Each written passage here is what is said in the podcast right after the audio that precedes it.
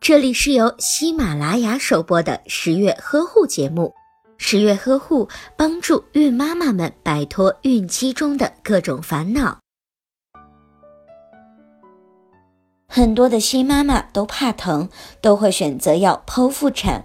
但是关于剖腹产的缺点，你又知道多少呢？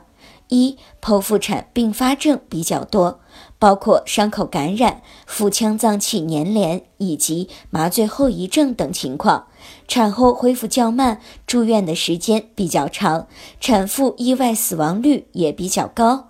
二、剖腹产会给子宫留下伤疤，给今后的分娩或者是人工流产带来很多危害。